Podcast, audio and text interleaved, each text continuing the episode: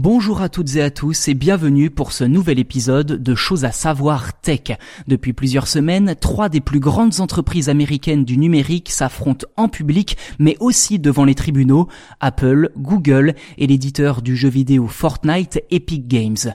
Au cœur du conflit, la commission prélevée par Apple et Google. Vous n'êtes pas sans savoir que tous les smartphones fonctionnent aujourd'hui avec des applications que vous téléchargez en majorité soit sur l'App Store d'Apple pour les iPhones, soit sur Google Play pour les téléphones Android. En bref, Apple et Google ont clairement le monopole des systèmes d'exploitation. Sur l'App Store et Google Play, les utilisateurs ont la possibilité d'acheter des services pour leurs applications, ce qui rétribue directement les développeurs. Et à chaque transaction, Apple et Google prélèvent une commission de 30%. Or, cette transaction ne peut se faire qu'en passant par Google ou Apple.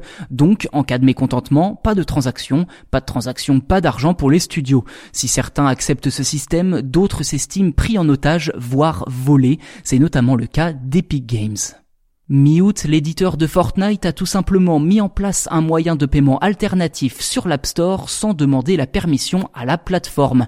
À côté du bouton d'achat Apple, les utilisateurs pouvaient payer directement auprès d'Epic Games avec des prix réduits. Problème, cette pratique est interdite sur l'App Store. Les applications n'ont d'ailleurs même pas le droit d'afficher un moyen de paiement autre que celui de la plateforme.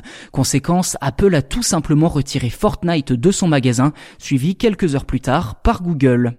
Et le plus étonnant dans cette histoire, c'est que c'est exactement ce type de réaction qu'espérait provoquer Epic Games, puisque dans l'heure qui a suivi les retraits du jeu, l'éditeur a déposé plainte devant la justice californienne. En parallèle, Epic Games a pris soin de lancer une campagne de communication sous le hashtag Free Fortnite qui a littéralement enflammé les réseaux sociaux.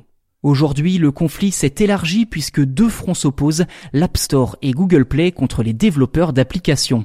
Et dans cette affaire, le rapport de force semble peu à peu basculer en faveur des studios. Leur figure de proue Epic Games a en effet reçu le soutien de trois poids lourds de l'industrie digitale, Facebook, Microsoft et Spotify.